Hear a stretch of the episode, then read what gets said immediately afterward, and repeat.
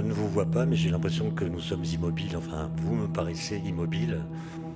Mais il ne faut pas se fier aux apparences. En fait, nous sommes en mouvement, nous allons très vite. Comme le disait Galilée, l'immobilité est un mouvement partagé. Et en fait, à l'heure où je vous parle, nous circulons autour du Soleil à la vitesse de 29,8 km par seconde, ce qui fait 107 000 km par heure. Et puis dans l'espace-temps, on va encore plus vite. Un certain Albert Einstein en 1905 a démontré que dans l'espace-temps, qui est le bon cadre pour dire la relativité, la théorie de la relativité restreinte, tout va tout le temps à la vitesse de la lumière. Et donc en ce moment, nous circulons tous dans l'espace-temps à 300 000 km par seconde. Si jamais prochainement nous étions reconfinés, pensez-y quand vous ferez la queue devant les boulangeries. On fonce. On ne pourrait même pas aller plus vite puisque, comme vous le savez, la vitesse de la lumière est une vitesse limite qu'on ne peut pas dépasser quand on est une particule. D'ailleurs, euh, l'anagramme de la vitesse de la lumière, c'est limite les rêves au-delà. Mais ce qui est rigolo avec la théorie de la relativité, c'est qu'elle explique également que quand on se déplace dans l'espace, et non plus dans l'espace-temps, on ralentit la vitesse avec laquelle on va vers le futur. Plus vite on va dans l'espace, moins vite on va vers le futur. Alors malheureusement, ça n'est pas en faisant des joggings qu'on peut espérer un quelconque bénéfice. Pour que cela se voie, il faut avoir une vitesse dans l'espace qui soit une fraction non négligeable de la vitesse de la lumière. Donc en fait là, on fonce. Et le principe de relativité qui a été euh, énoncé par Galilée euh, dans la première moitié du XVIIe siècle dit non seulement que l'immobilité est un mouvement partagé, mais également que le mouvement est comme rien. Quand on est en mouvement, tout se passe exactement comme si on n'était pas en mouvement. Et au XIXe siècle, les physiciens se sont rendus compte que la lumière était un phénomène ondulatoire. Elle procède d'une vibration électromagnétique, on l'a appris un peu plus tard, qui se propage dans l'espace. Et pour un physicien du XIXe siècle, tout phénomène vibratoire comme le son suppose qu'un certain support le transporte. Pour le son, par exemple, ici c'est l'air. L'air transporte le son. Ce sont des variations de la pression du son qui font que vous entendez cette musique. Et donc les physiciens se sont dit, bah, il doit exister partout dans l'espace un certain milieu porteur de la lumière. Un milieu dont la seule fonction est de vibrer au passage de la lumière. Et ce milieu, ils lui ont donné un nom, ils l'ont baptisé l'éther luminifère. Luminifère voulant dire qui porte la lumière. Et ils se sont demandé quelles sont ses propriétés. Et à la fin du XIXe siècle, ils avaient acquis euh, la certitude que l'éther n'a aucune propriété physique. Il n'est pas pesant, il n'est pas élastique, il n'a pas de couleur. Il n'a en fait qu'une seule propriété fondamentale, c'est qu'il est absolument immobile. Et le fait de dire que l'éther est absolument immobile contredit la mécanique de Newton. Puisque la mécanique de Newton, elle s'appuie explicitement sur le principe de relativité qui dit que le mouvement est comme rien. Mais si le mouvement est comme rien, ça veut dire que tous les référentiels sont équivalents. Il y a une sorte de démocratie des référentiels. Et donc il n'y en a aucun dont vous puissiez dire qu'il est différent des autres. Or si je dis que l'éther est absolument immobile, immobile dans l'absolu, je lui donne une particularité qui le distingue des autres. Et donc, euh, à partir de 1895, on essaie de comprendre d'où vient cette contradiction et de la résoudre. Et la plupart des physiciens qui s'intéressent à ce problème, comme Lorenz Poincaré, qui ne doute pas l'existence de l'éther, essaient de bricoler, de trouver des formules qui permettent de comprendre ce qui se passe quand on passe d'un référentiel à l'autre. Et puis un jeune homme, un jeune homme arrive et dit L'éther nous pose des problèmes. Si je suppose qu'il n'existe pas, les problèmes qu'il pose vont disparaître.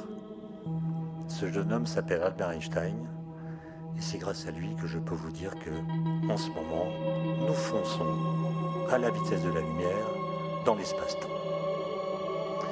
Mais je crois, il a l'air très occupé, mais, je crois qu'Olivier euh, Mélano a des choses à nous dire.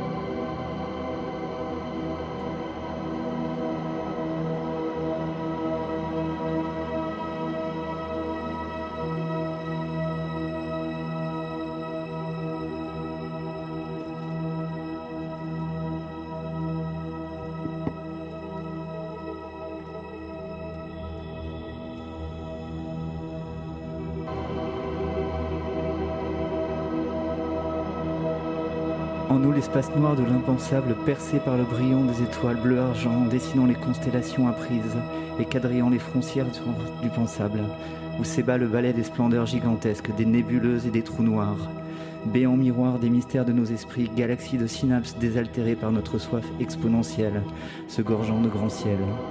Soif buvant la soif des sens captifs du désir d'embrasser l'immensité interstellaire, porté par l'euphorie de l'esprit, enjambant les années-lumière pour filer entre les planètes inconnues, et rejoindre les science-fiction à l'œuvre, sous les nuages d'azote, dans les jungles jardins de Proxima Centauri B, sur les glaces d'Oroth, dans les courbes et les plis de l'espace-temps, dans les géantes gazeuses et les naines rouges, dans la chimie débridée et les températures démentes tout devient envisageable dès que la longue vue de l'imagination vient élargir notre réalité, et que nous nous accordons aux puissances supérieures nécessaires pour arpenter les quelques 8,8 mètres fois 1023 km. 8,8 fois 1023 km, s'épanouissant depuis les quelques 14 milliards d'années qui nous ont posé là, avec la voie lactée comme berceau enfin rassurant, dès qu'enfin basculer vers le ciel.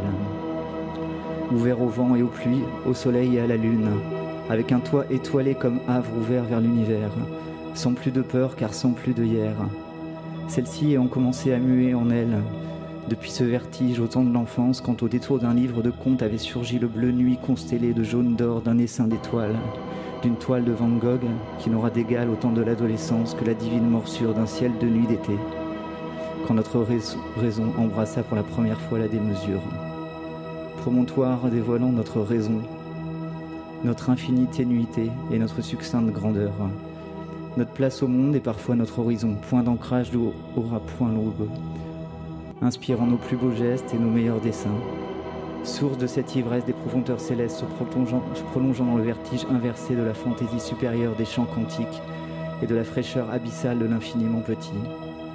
Décelé par la curiosité piquée, au temps de l'enfance, par une poussière devenue monde entre les lames de verre d'un microscope, puis au détour d'un livre d'école par le schéma naïf et coloré d'un atome, évoquant une planète, sur laquelle se posa l'intuition d'un univers en poupée russe, aussitôt précipité dans la chorégraphie saccadée des particules et ou des ondes, dans les rondes mebusiennes des électrons, dans les saveurs au charme étrange des quarks, dans les hauts et les bas de leur double contraire.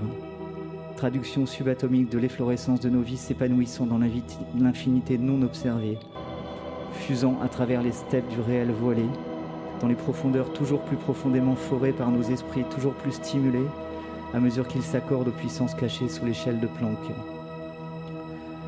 Sous la cohérence des 1,616 mètres, puissance 0 puissance moins 35, où s'agit de fermions et bosons, ubiquistes, dans le grand chamboule-tout de nos logiques relativement restreintes, où se dissolvent les solutions macroscopiques, où d'autres lois gouvernent et ouvrent des gouffres grouillants de nouveaux mystères logés dans ce cœur des choses, d'où l'énergie congédie la matière dépassée et disloquée par son introspection autour de laquelle s'enroule le fil reliant l'étendue de nos savoirs à l'ampleur de notre ignorance, comme un yo-yo arpentant les échelles, de yoctomètre en yotamètre, montant et descendant vers les deux infinis pour tenter de comprendre la place des poches d'eau pensantes que nous sommes, pour essayer d'approcher le sens de l'énergie qui s'incarne en nous et trouver enfin la raison de notre raison. Pas si j'ai bien entendu, mais il me semble qu'il n'y a qu'une seule phrase. Il n'y a qu'une seule phrase dans laquelle il est question de chant quantique. Et donc, euh, comme le titre de cette soirée euh, l'impose, je vais vous dire deux ou trois choses sur la physique quantique. Euh, la réputation d'être très difficile, d'être incompréhensible. Il y a même un des pères fondateurs de la mécanique quantique qui s'appelait Niels Bohr, qui disait à ses étudiants, après un cours de physique quantique, si vous m'avez compris, c'est que je n'ai pas été clair. Alors moi, je vais vous montrer le contraire, à savoir que la physique quantique, c'est en fait très compliqué à comprendre pour ce qui est de son interprétation, mais pour ce qui est du formalisme, c'est la, chose, la chose la plus simple qui soit, puisque tout le formalisme est basé sur la règle de l'addition. J'ai parlé tout à l'heure de la lumière qui constituait d'ondes, d'ondes électromagnétiques. Bah, les ondes, qu'elles soient électromagnétiques ou d'une autre nature, acoustiques euh, par exemple, ont la capacité physique de s'additionner, de se superposer, comme on dit. Pensez à des rides qui se propagent à la surface de l'eau ben, un premier système de vague peut rencontrer un autre système de vague et en tout point de la surface, l'amplitude de la vague, c'est la somme de la première amplitude, celle qui vient de la première vague, et celle de la deuxième vague. Et la somme des deux fait un nouveau système de vague. Et ça peut donner lieu à ce qu'on appelle des interférences. Donc les ondes, quelle que soit leur nature, ont la possibilité de s'ajouter les unes aux autres si elles sont de même nature. Et l'idée de base de la physique quantique, qui est apparue dans les années 1920, euh, s'appliquant aux atomes et puis aux particules élémentaires, a simplement consisté à généraliser ce principe de superposition, c'est-à-dire cette possibilité qu'ont les objets d'avoir des états physiques qui s'ajoutent les uns aux autres. Autrement dit, quel que soit le système physique qu'on considère, qu'il s'agisse d'une particule, d'un atome, d'une galaxie, ou de n'importe quoi d'autre, on va définir l'état physique de ces systèmes par des entités mathématiques, A, B, C, etc., dont on exige une seule propriété, c'est qu'elles puissent s'ajouter les unes aux autres. C'est tout. Par exemple, si je, si je prends un électron, un électron qui est à cette position à gauche, à ma gauche, que je vais appeler la position A, et si cet électron, il peut aussi être à cette autre position à ma droite, qui est la position B. Donc quand il est dans la position A, il est ici. Quand il est dans la position B, il est là. Et bien, ce que dit la physique quantique, c'est tout simple. C'est si l'électron peut être dans A ou bien dans B, il peut également être mis dans l'état A plus B. Et tous les problèmes d'interprétation, qui sont en effet difficiles, consiste à tenter de comprendre ce que veut dire A plus B. Alors on pourrait se dire que c'est une sorte de milieu entre A et B, c'est-à-dire que l'électron qui est dans A plus B, il est au milieu, entre A et B, au milieu. Et en fait, c'est pas ça. Quand on fait une mesure de la position de l'électron dans cet état superposé, A plus B, eh bien, on a une chance sur deux de le trouver dans A, dans cette position, et une chance sur deux de le trouver dans B. Évidemment, quand on le trouve dans A, si on a l'idée que toute mesure faite sur un système est une sténographie, c'est-à-dire un, enregistrement d'une propriété qui existe objectivement, indépendamment de la connaissance qu'on en a, si je trouve l'électron dans A après avoir fait une mesure, je me dirais que avant la mesure, juste avant la mesure, l'électron était déjà dans A, déjà à cette position. Et si je le trouve en B, je dirais, ben, juste avant la mesure, l'électron était déjà en B la physique quantique vous dit non.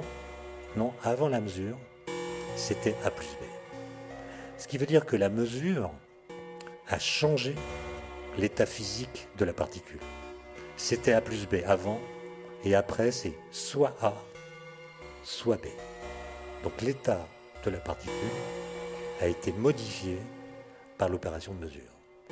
Et donc, faire une mesure, ça n'est pas enregistrer le réel tel qu'il est, c'est l'obliger à actualiser une potentialité qu'il a au départ, mais qui ne se manifeste que si une mesure est effectuée sur lui.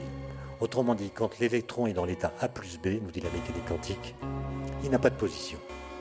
C'est le fait de l'obliger à prendre position qui lui donne une position. Évidemment, des gens comme euh, Einstein sans nullement contester l'efficacité opératoire de la physique quantique, se sont dit, euh, c'est absurde. C'est absurde qu'un électron n'ait pas de position. Et donc, il doit manquer au formalisme quantique des informations qui, si nous les connaissions, nous permettraient de prédire à coup sûr si l'électron sera trouvé à l'issue d'une mesure dans la position A ou dans la position B. Autrement dit, le fait que nous parlons de probabilité, 1,5 pour A, 1,5 pour B, est simplement lié au fait que nous ne connaissons pas la façon complète de décrire l'état de l'électron. Il nous manque des informations. Et c'est ce qu'on a appelé des, variables cachées. Et donc les gens sont imaginés qu'en plus de l'état quantique de la particule, il y avait un paramètre, lambda par exemple, qui, si l'électron va se manifester dans A, vaut plus 1, et s'il se manifeste dans B, vaut moins 1.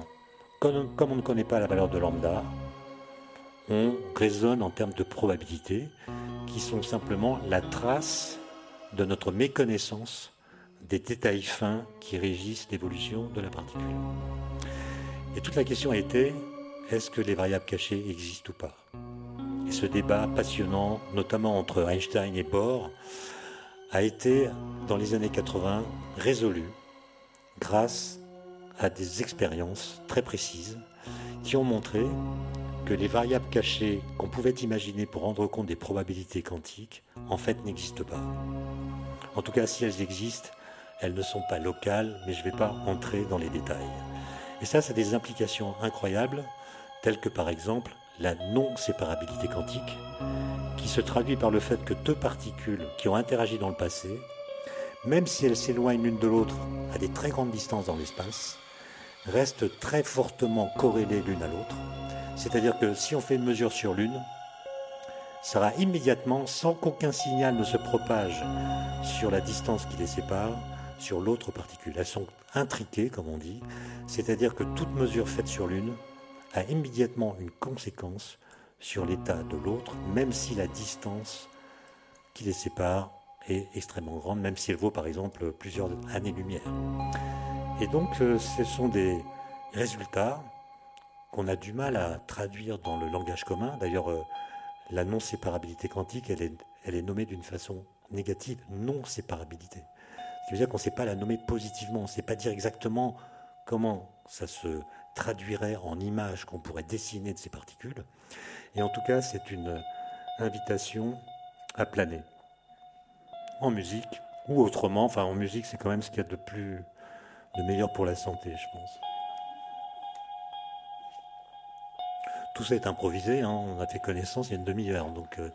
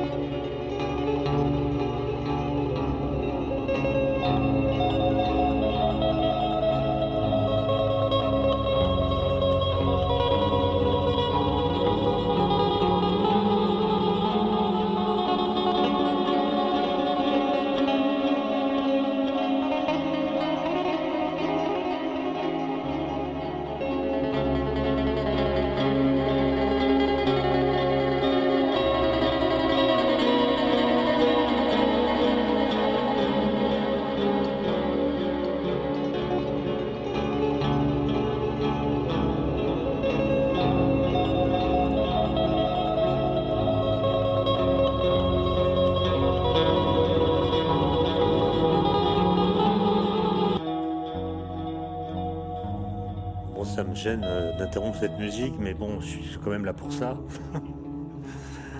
Alors, un, dernier mot sur la physique quantique, parce que un physicien britannique qui s'appelle Paul Dirac, euh, en 1927, s'est demandé, mais finalement, qu'est-ce qui distingue la physique quantique de la physique classique? C'est quoi la différence? Et il a montré que la grande différence tient dans le fait que quand on est en physique classique, celle de Newton, l'ordre temporel dans lequel on fait les opérations de mesure n'a pas d'incidence. Par exemple, si vous avez une particule qui se propage dans l'espace, vous pouvez mesurer d'abord sa position, puis sa vitesse, ou bien faire les opérations dans le sens inverse, d'abord la vitesse, puis la position, et cette permutation est neutre, elle n'a pas d'effet. Alors qu'en physique quantique, à cause de ce qu'on appelle la non-commutativité des observables, ça n'est plus vrai. Si vous mesurez d'abord la vitesse d'une particule, puis vous la laissez évoluer, vous mesurez sa position, vous n'obtenez pas le même résultat que si vous changez l'ordre de ces deux opérations de mesure. C'est, je le redis parce qu'il faut retenir le mot, ce qu'on appelle la non-commutativité. AB n'est pas égal à BA. L'ordre dans lequel on fait les opérations n'est pas, n'est pas arbitraire.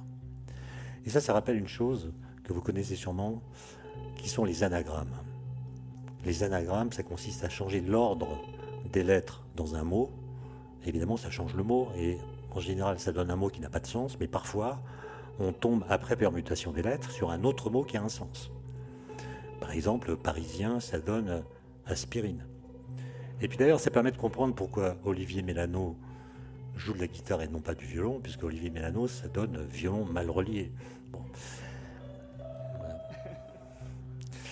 Voilà. Et donc, on pourrait dire que les anagrammes sont aux lettres de l'alphabet, ce que la physique quantique est aux opérations de mesure.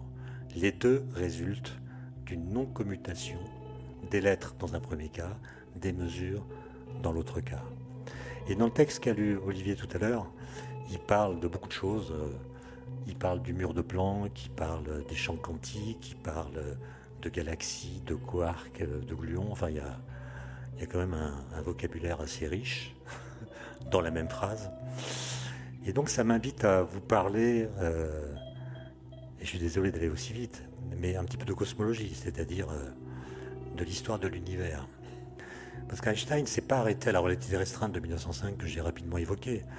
En 1915, il a publié une autre euh, théorie de la relativité qui s'appelle la théorie de la relativité générale, qui est une nouvelle façon de penser la gravitation.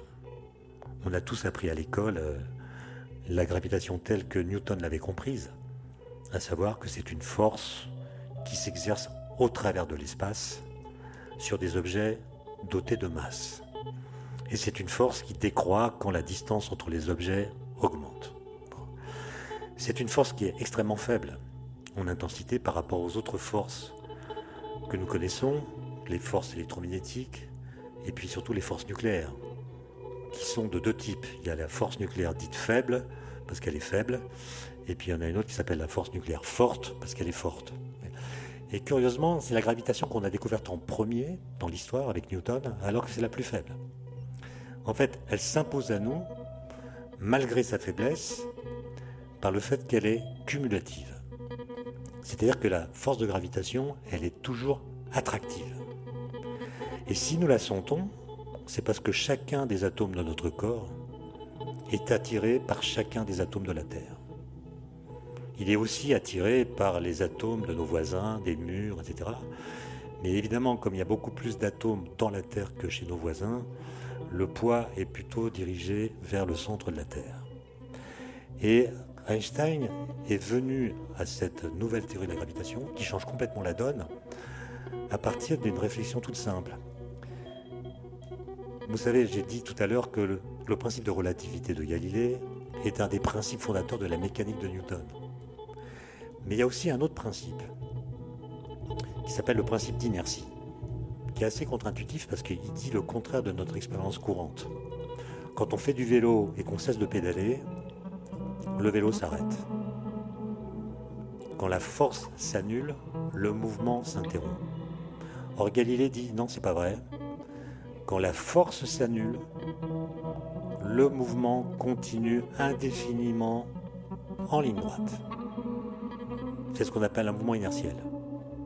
Ce qui oblige ensuite à comprendre pourquoi les mouvements de nos corps sont amortis. C'est simplement qu'il y a d'autres forces que la force qu'on exerce sur les pédales. Il y a la résistance de l'air, par exemple, qui fait que si on sait de pédaler, le vélo s'arrête. Mais on comprend l'amortissement du mouvement des corps par l'idéal d'un mouvement qui ne s'amortit pas, qui est le mouvement inertiel. Et au XIXe siècle, on se, rend compte que dans l'espace qui est très grand, euh, il y a de la gravitation partout. Et donc, le principe d'inertie qui s'énonce en disant un corps qui n'est soumis à aucune force, à un mouvement rectiligne et uniforme, donc va en ligne droite à vitesse constante, cet énoncé, un corps qui n'est soumis à aucune force, est un, énoncé qui n'est vrai en aucun point de l'univers. Puisque partout il y a de la gravitation. Donc la force de gravitation, le poids, s'exerce sur tous les objets massifs qui sont dans l'univers, où qu'ils soient. Et donc Galilée, euh, pas Galilée, pardon, Einstein se dit, bah, soit on accepte de construire la physique sur du sable, c'est son expression, c'est-à-dire sur un principe métaphysique, le principe d'inertie qui n'est actuel et vérifiable nulle part, sorte d'idéalité à laquelle on croit sans pouvoir le vérifier directement, ou bien, et c'est là qu'il est génial, ou bien on démontre que la gravitation n'est pas une force. Et si la gravitation n'est pas une force, alors on pourra dire d'un corps qui subit la gravitation qu'il n'est soumis à aucune force. C'est-à-dire on pourra vérifier le principe d'inertie directement. Et ce qui va le mener sur la bonne voie, c'est une expérience qu'il va faire en 1907, une expérience qu'on appelle de pensée. C'est-à-dire c'est pas une vraie expérience. Il met son corps en mouvement dans une expérience de pensée.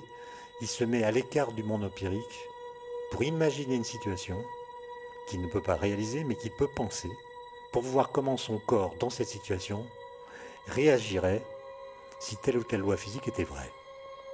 Et ce qu'il comprend ce jour-là, et ça va beaucoup l'émouvoir, comme il le dit lui-même dans sa biographie, il comprend ce jour-là qu'une personne qui est en chute libre ne sent pas son poids. Ce qui est bizarre, parce que quand vous tombez en chute libre, c'est à cause de votre poids qui est la cause de votre chute.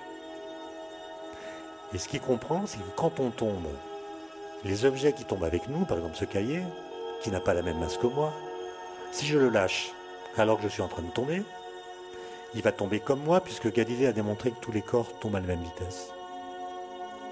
Donc moi qui regarde le cahier, je verrai qu'il ne tombe pas, alors même que nous sommes en train de subir la gravitation qui nous fait tomber.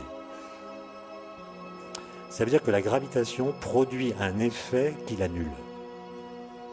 L'effet annule la cause qui produit l'effet. Ça avait amené Einstein à énoncer euh, ce qu'on appelle le principe d'équivalence, enfin ben, ce baptise lui-même le principe d'équivalence.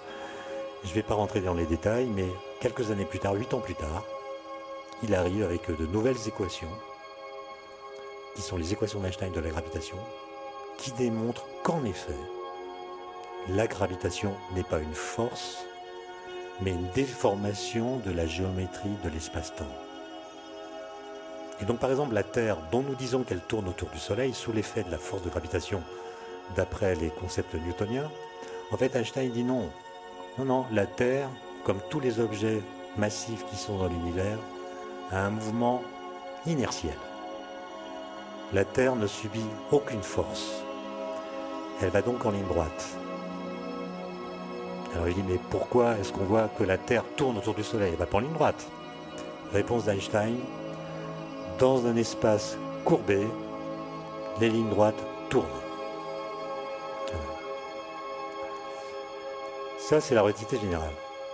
Et en fait, on a compris après que l'univers est en expansion, l'univers a une histoire. Alors souvent dans les livres de vulgarisation, on lit cette phrase, il a fallu attendre le XXe siècle pour comprendre que l'univers a une histoire. Évidemment, il n'y a rien de plus faux. Il y a toutes sortes de récits qui racontent l'histoire de l'univers, et aucun d'entre eux ne raconte qu'il s'est jamais rien passé. Il n'y a pas de récit cosmogonique qui disent l'univers a toujours été comme nous voyons qu'il est. Et même au XIXe siècle, on parlait d'une mort thermique de l'univers, enfin tout le monde avait compris qu'il y a des histoires qui se passent dans l'univers. Par exemple, les travaux de Darwin avaient montré que les espèces vivantes évoluent, ont une histoire, et donc tout le monde avait compris que l'univers a une histoire par le fait que les objets ou les êtres qu'il contient ont une histoire. Mais, et c'est ce qui donne un peu raison à ces livres qui écrivent la phrase fausse que j'ai citée, quand un physicien du XXe siècle dit l'univers a une histoire, il ne dit pas du tout la même chose qu'un physicien d'avant qui, qui aurait dit l'univers a une histoire. Parce qu'au XXe siècle, ce qu'on appelle l'univers, c'est pas l'enveloppe diffuse qui contient les objets physiques. Ce qu'on appelle l'univers, c'est l'espace-temps lui-même, et non pas ce qu'il contient. Et donc quand je dis l'univers a une histoire, il faut entendre que l'espace-temps a une histoire. Et que si vous prenez par exemple deux points différents dans l'espace, la distance qui les sépare va augmenter au cours du temps par l'effet de ce qu'on appelle l'expansion de l'univers. Et cette extension, cette augmentation de la distance qui sépare les deux points, ne vient pas du fait que les points se déplacent dans l'espace. Les points sont immobiles, comme vous. Mais si on les voit se déplacer, c'est donc non pas parce qu'ils bougent, mais parce que la distance qui les sépare augmente. Autrement dit, c'est l'espace qui gonfle et qui augmente les distances et non pas les objets qui se déplacent dans l'espace. Et ça, ça va conduire au scénario que vous connaissez, de nom en tout cas, qui s'appelle le scénario de Big Bang. Et l'idée, c'est que au départ, qui n'est pas un commencement, qui n'est pas une origine, qui est une phase primordiale, eh bien, les particules élémentaires qui étaient là, avec une charge électrique, avaient des énergies colossales. Chaque particule avait autant d'énergie qu'un TGV en circulation.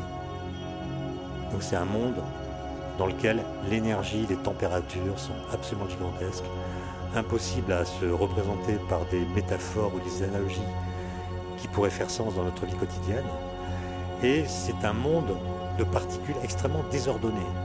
C'est un monde chaotique, il n'y a pas de forme, il n'y a pas de structure, il n'y a pas d'objet organisé. Or, vous, vous avez sans doute appris à l'école un principe fondamental de la thermodynamique qui s'appelle le deuxième principe de la thermodynamique, qui dit que tout système physique, en évoluant, augmente son désordre. En termes plus techniques, c'est augmente son entropie. L'entropie, c'est une grandeur qui mesure la tendance qu'a un système à évoluer spontanément. Plus l'entropie est faible, plus le système pourra évoluer. Quand l'entropie est très grande, le système euh, a du mal à se modifier, il atteint une sorte d'état d'équilibre, comme on dit. Et donc, quand l'univers au départ est très désordonné, c'est vrai qu'il y a une très grande entropie. Et donc il peut pas, il ne peut qu'augmenter cette entropie, c'est-à-dire devenir encore plus désordonné. Et donc il y a une sorte de contradiction. Comment expliquer qu'au cours de l'histoire cosmique se sont formés au fil du temps d'abord des atomes, qui sont des objets assez bien organisés. Il y a un noyau avec des protons, des neutrons. À l'intérieur, il y a des quarks. Autour de ce noyau tournent des électrons, qui est donc une structure. Et puis ces molécules, pardon, ces atomes vont pouvoir se structurer en molécules, etc. Puis ça va donner euh, un peu plus tard des étoiles, puis des galaxies. On ne sait pas très bien si les galaxies sont arrivées avant les étoiles ou si c'est l'inverse. Il y a un satellite qui va bientôt partir dans quelques jours qui va tenter de répondre à cette question. C'est le successeur du satellite Hubble. Et puis sont apparues ensuite des bactéries sur notre planète, puis la vie, etc. Et donc la grande question, c'est comment de l'ordre a-t-il pu apparaître dans un monde chaotique soumis au deuxième principe de la thermodynamique? Et la réponse à cette question, c'est la lumière. Pourquoi? Parce qu'en fait, quand les particules s'organisent, en fait, elles émettent de la lumière. Les particules dans l'univers primordial, je vous l'ai dit, ont beaucoup d'énergie. Elles baignent dans des champs électriques et magnétiques et ça courbe leur trajectoire. Et quand une particule chargée a une trajectoire courbée, elle émet du rayonnement, des photons de très haute énergie qu'on appelle du rayonnement synchrotron. Et en fait, c'est la lumière qui va emporter avec elle l'excédent d'entropie qui va permettre à la matière de s'organiser. Un peu plus tard, je vous l'ai dit, les atomes apparaissent. Les électrons dans les atomes, c'est la mécanique quantique qui le dit, en vertu de l'équation qui est sur mon gilet, que vous avez reconnue, qui est l'équation de Schrödinger. Vous pouvez prendre des notes. Les électrons dans l'atome ont des états d'énergie qui sont quantifiés, c'est-à-dire qu'ils ne peuvent pas être quelconques. Par contre, l'électron, il peut sauter d'un niveau à un autre en émettant de la lumière. Et donc l'atome est en fait une sorte de système qui permet à la lumière de se démultiplier. Les atomes émettent des fréquences qui sont de plus en plus basses. Il y a plus de photons qui sont émis par l'atome qu'avant. Ces atomes sont plus nombreux. Pareil pour les molécules. Et puis les étoiles vont elles aussi émettre beaucoup de photons, etc. etc. Et arrivent les êtres humains comme nous.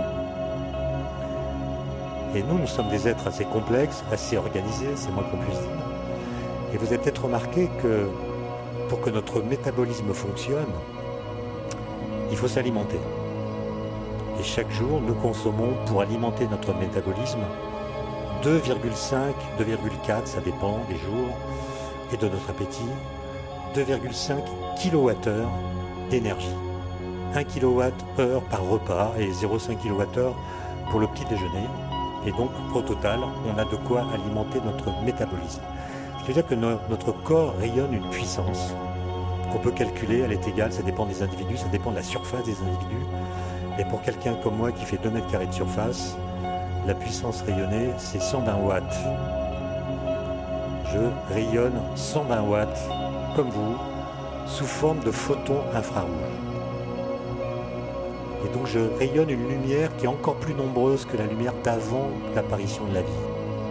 Et quand vous faites le calcul, vous découvrez cette chose incroyable, qui est que 1 kg d'un être humain rayonne plus de photons qu'un kilo de soleil. Donc on a une puissance rayonnante qui est plus efficace, plus, plus, plus puissante que celle des étoiles comme le soleil. Et donc on pourrait lire l'histoire de l'univers comme étant une espèce de mécanisme continu par lequel la lumière qui est émise permet à la matière de se sculpter. Alors vous me direz, mais oui, il y a les trous noirs dont a parlé Olivier dans son texte. les trous noirs, par définition, sont des objets extrêmement concentrés, tellement concentrés qu'ils courbent l'espace-temps dans leur voisinage d'une façon telle que la lumière ne peut pas en sortir. Un photon qui sort d'un trou noir, il fait demi-tour parce que la courbure de l'espace le ramène dans le trou noir d'où il, est, il est issu. Mais un physicien que vous connaissez de nom, qui s'appelle Stephen Hawking, a montré que si on met de la mécanique quantique dans la façon de décrire les trous noirs, qui sont des objets complètement décrits par la relativité générale, alors on se rend compte que les trous noirs doivent s'évaporer. Ils doivent émettre eux aussi du rayonnement. Ce qui veut dire que dans ce scénario, à la fin, il y aura un espace-temps, celui de la relativité, au sein duquel même les trous noirs se seront évaporés pour donner de la lumière, et donc, euh, cet espace-temps sera complètement habité par de la lumière invisible, de la lumière infrarouge. Et pour nos yeux, il fera grand noir.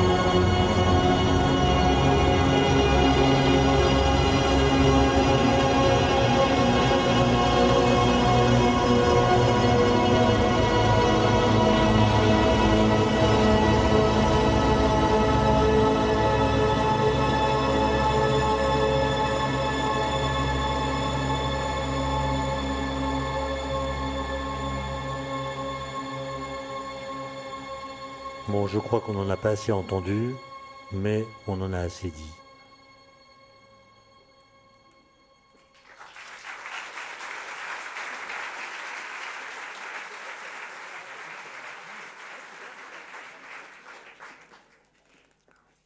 Bon, j'y connais rien, mais j'ai l'impression que c'est un rappel. Enfin, c'est pas un troisième rappel, hein, c'est pas pour le Covid, c'est un rappel. Euh. Donc, comme c'est l'improvisation, euh, on peut parler des heures, hein, mais j'ai choisi, après concertation avec Olivier, de vous parler du Big Bang pour vous montrer que le Big Bang n'est pas un Big Bang. Voilà. Donc, les choses sont très simples à comprendre. Je vous ai dit tout à l'heure que l'univers est en expansion c'est-à-dire que l'espace se dilate, et même euh, cette expansion, on le sait depuis quelque temps, s'accélère sous l'effet d'une énergie euh, bizarre, mal identifiée qu'on appelle l'énergie noire. Mais pour comprendre pourquoi le Big Bang est mal nommé, il faut juste expliquer que cette découverte de l'expansion de l'univers, qui a été faite grâce à des astronomes qui regardaient des, ce qu'on appelait des nébuleuses à l'époque, qu'on appelle des galaxies aujourd'hui, ils se sont rendus compte qu'elle s'éloignait de nous à des vitesses qui étaient d'autant plus grandes que la distance qui nous sépare d'elle était élevée. Et les, vitesses sont absolument gigantesques. Et ça a été interprété grâce aux, aux équations d'Einstein comme la preuve que l'univers est en expansion. Donc maintenant, oublions les observations et faisons des calculs. Donc on prend les équations d'Einstein qui dit comment la matière déforme l'espace et comment l'espace euh, fait bouger la matière l'équation aussi dans les deux sens. La matière et l'énergie déforment la structure de l'espace-temps. Et cet espace-temps étant déformé, il pilote l'évolution, le mouvement des corps dans l'espace. Dès lors qu'on sait que l'univers est en expansion, bah, les calculs, c'est simple. Si on fait une description de l'univers à rebrousse-temps, c'est-à-dire qu'on fait tourner le temps dans l'autre sens, on le fait remonter vers le passé, l'univers observable, comme l'univers est en expansion, bah, devient de plus en plus petit de plus en plus dense et puis de plus en plus chaud. Et quand on extrapole les calculs autant que possible, on tombe sur un univers ponctuel de température infinie. Donc les calculs montrent que dans le passé le plus ancien de l'univers, l'univers avait le volume d'un point, c'est-à-dire un volume nul, avec une densité d'énergie infinie et une température infinie ce qu'on appelle une singularité en mathématiques. Et c'est cette singularité qu'on a appelée le Big Bang, avec l'idée, puisque nous vivons dans une culture qui promeut l'idée que l'univers a été créé, on s'est dit, bah voilà, c'est l'origine de l'univers.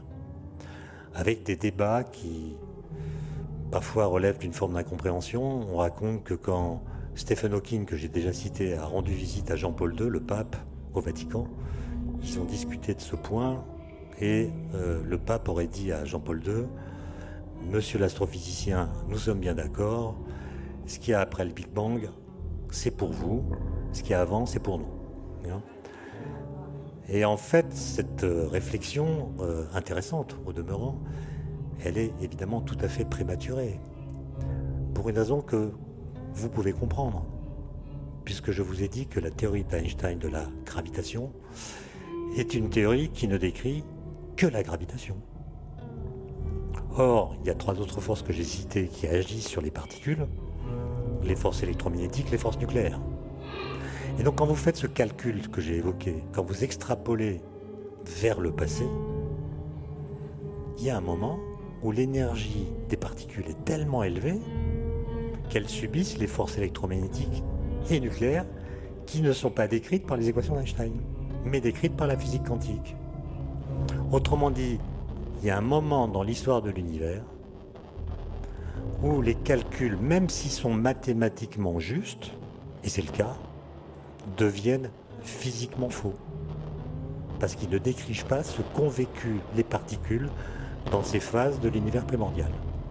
Et le moment dans l'histoire de l'univers en deçà duquel les équations d'Einstein deviennent physiquement fausses, c'est ce qu'on appelle le mur de Planck, dont a parlé Olivier tout à l'heure, c'est une situation qu'a traversé l'univers pendant laquelle l'énergie moyenne des particules, c'est celle que je citais tout à l'heure, c'est l'énergie, l'énergie d'un TGV en circulation. Chaque particule a l'énergie d'un TGV. Pour vous donner un ordre de grandeur, les protons qu'on fait collisionner au CERN, laboratoire de Genève, avec une grosse machine qui s'appelle le Large Hadron Collider, grâce auquel on a découvert le boson de Higgs. Dans cette machine, on donne aux protons qui entrent en collision l'énergie d'un moustique en vol. D'un moustique en vol. Chaque proton a l'énergie d'un moustique. C'est très peu, c'est beaucoup par rapport aux énergies ordinaires, mais c'est très peu par rapport à l'énergie d'un TGV. Donc ça vous donne les ordres de grandeur qui séparent les conditions expérimentales auxquelles on a accès des conditions qui étaient celles de l'univers au moment où il a traversé le mur de Planck. Là, vous pourriez me dire, mais comment est-ce qu'on fait pour savoir ce qui s'est passé dans l'univers primordial? Bah, C'est très simple. On sait que les lois physiques, je ne parle pas des lois de la physique, mais je parle des lois physiques, les vraies lois de la physique, celles qu'on cherche, pas celles qui sont dans les livres. Les lois de la physique, elles ont une histoire. Les lois de Newton ne sont pas celles de Einstein, par exemple. Donc il y a une histoire des lois de la physique. Mais nous pensons que les lois physiques elles-mêmes n'ont pas d'histoire. Elles ont toujours été les mêmes au cours de l'évolution de l'univers. Et donc vous allez me dire, mais comment l'univers peut-il évoluer si les lois physiques n'évoluent pas? En fait, ça a été dur à comprendre, et Einstein lui-même s'était opposé à cette interprétation dans, un premier temps, mais il a fini par l'admettre par la suite. En fait, quand on dit que l'univers a une histoire, on veut dire que les conditions physiques de l'univers ont une histoire. La densité, la température, l'énergie changent au cours du temps. Mais elles sont pilotées, ces évolutions, par des lois qui, elles, ne changent pas. De sorte que si aujourd'hui, grâce à l'argent des contribuables, on arrive à faire ces machines comme le LHC, on va recréer par ces collisions les conditions physiques de l'univers primordial. C'est-à-dire qu'on va donner, on va mettre dans un petit volume d'espace pendant un temps très court une densité d'énergie qui était celle qui était communément présente dans l'univers primordial. Et comme les lois physiques n'ont pas changé, les phénomènes physiques qui se déroulaient il y a 13,7 milliards d'années, qui ne peuvent plus se produire aujourd'hui parce que l'univers est en expansion, son énergie a baissé, mais nous voyons se reproduire dans le présent les phénomènes physiques qui se déroulaient dans le passé. Donc c'est pas une machine à remonter le temps, c'est juste une occasion d'offrir à l'univers une cure de jouvence extrêmement brève. Il va revivre des trucs qu'il n'a pas connus depuis 13 milliards d'années. Par exemple, il va fabriquer des bosons de Higgs parce que le vide quantique qu'on a chauffé par cette opération euh, récupère l'énergie de la collision et les particules du vide quantique qui étaient très fatiguées avalent cette énergie, deviennent réelles, deviennent vivaces, sortent du vide quantique et on arrive à les détecter et à signer les phénomènes qui caractérisent ces euh, conditions physiques euh, extrêmes. Et donc, le mur de Planck dont j'ai parlé, il est très loin des conditions expérimentales qu'on pourrait réaliser en laboratoire. Et si on veut décrire ce qui s'est passé avant le mur de Planck, il faut décrire les phénomènes gravitationnels, puisque la gravitation est présente. Mais il faut aussi décrire les forces magnétiques, électromagnétiques et les forces nucléaires, qui elles sont décrites par la physique quantique. Et donc, pour décrire l'avant-mur de Planck, pour escalader ce mur par des calculs, il faut réussir à marier la physique quantique et la relativité générale. C'est-à-dire trouver un cadre théorique qui permettrait de décrire en même temps les quatre interactions fondamentales qui, à cette époque-là, jouaient ensemble. Il y a plein de pistes théoriques qui sont étudiées depuis 40 ans. Il y en a une, par exemple, dont vous connaissez sûrement le nom, qu'on appelle la théorie des supercordes, qui est un petit peu en disgrâce aujourd'hui, mais qui a connu euh, ses années de gloire. C'est une théorie qui laisse entendre que les particules, en fait, sont des petites cordes c'est des fils, des, cordes avec deux extrémités qui vibrent dans un espace-temps qui a plus que quatre dimensions. Et cette théorie, euh, dont on ne sait pas si elle est juste ou pas, c'est une théorie qui est à l'ébauche, elle n'a pas été vérifiée expérimentalement et pour cause, elle prédit que la température dans l'univers est nécessairement finie. Alors fini, ça veut dire pas infini. Ça veut, dire, ça veut donc dire qu'en tout instant du temps, et en tout point de l'espace, dans l'univers, la température est toujours inférieure à une certaine limite qui n'est pas infinie. Et vous voyez qu'il suffit que je prononce cette phrase pour que l'instant zéro de tout à l'heure, le Big Bang, auquel j'avais associé une température infinie, il suffit que je dise la phrase que je viens de prononcer pour que l'instant zéro passe un seul quart d'heure. C'est-à-dire que la théorie des cordes nous dit cet instant zéro avec une température infinie n'a pas pu exister dans l'histoire de l'univers. Et le scénario qui vient remplacer cette façon habituelle de dire le Big Bang consiste à dire qu'avant, il y avait un univers en contraction dont la température s'élève jusqu'à ce que la température atteigne la valeur maximale autorisée par la théorie des cordes. Et cette valeur est atteinte avant que l'univers devienne ponctuel, donc il a une certaine taille. Et une fois qu'il atteint cette température maximale, il ne peut pas se contracter davantage, parce que ça augmenterait sa température. Donc il, il rebondit sur lui-même pour devenir l'univers en expansion qui est le nôtre. Et dans ce scénario, dont personne ne sait s'il est juste ou pas, la singularité disparaît et ce qu'on appelait autrefois l'instant zéro devient une transition de phase entre l'univers d'avant et notre univers actuel. Autrement dit, il n'y a pas d'origine. Alors vous pourriez dire cette conclusion ne vaut que si la théorie des cordes est juste, ce qui n'est pas certain, mais la seule chose que je peux vous dire, c'est qu'il existe d'autres pistes théoriques qui s'appuient sur des hypothèses complètement différentes et quel que soit le modèle qu'on choisit, lorsqu'on l'applique à l'avant-mur de Planck, la singularité avec la température infinie disparaît. Ce qui veut dire qu'aujourd'hui, nous n'avons pas la preuve que l'univers a une origine. Ce que j'appelle une origine, évidemment, il faut prendre le mot au sens, euh, radical. Euh, évidemment, les origines qu'on voit se déployer dans l'univers, par exemple, euh, les étoiles sont les mères des atomes. Donc l'origine des atomes, ce sont les étoiles, etc. Mais ce qu'on dit là, ce sont simplement des généalogies. Quand on parle de l'origine de l'univers, on ne parle pas d'une généalogie, on parle d'une origine radicale.